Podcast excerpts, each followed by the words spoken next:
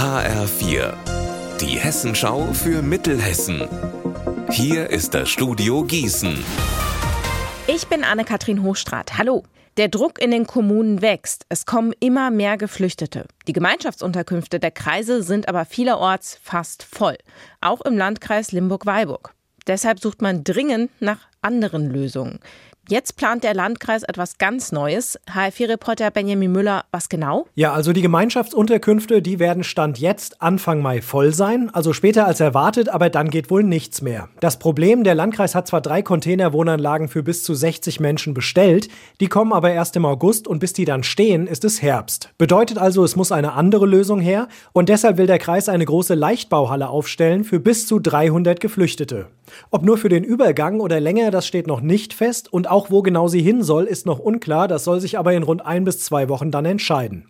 Es gab ja schon viele Proteste wegen der Container für bis zu 60 Menschen, in Frickhofen zum Beispiel, Eisenbach oder auch Fürfurt. Bis zu 300 Menschen ist dann natürlich nochmal eine ganz andere Ansage und deshalb wird es auch wirklich spannend, wo der Standort dann sein wird und ob es auch ruhig bleiben wird vor Ort.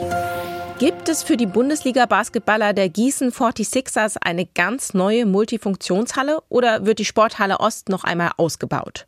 Dafür liegen jetzt zwei neue Gutachten vor. Gestern Abend wurden sie im Sportausschuss des Parlaments vorgestellt und aufmerksamer Zuhörer war auch Jonathan Kolmer, der Geschäftsführer der 46ers. Er sorgt sich um die Lizenz des Clubs in der Bundesliga, die auch am Fassungsvermögen hängt.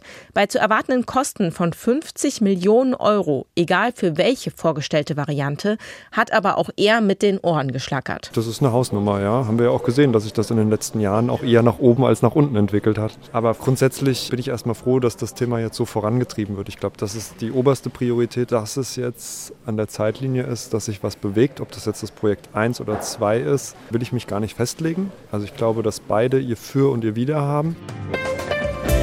Unser Wetter in Mittelhessen.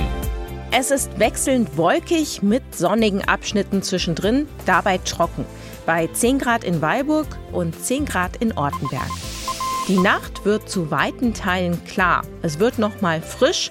Morgen wird es dann noch frühlingshafter bei noch milderen Temperaturen.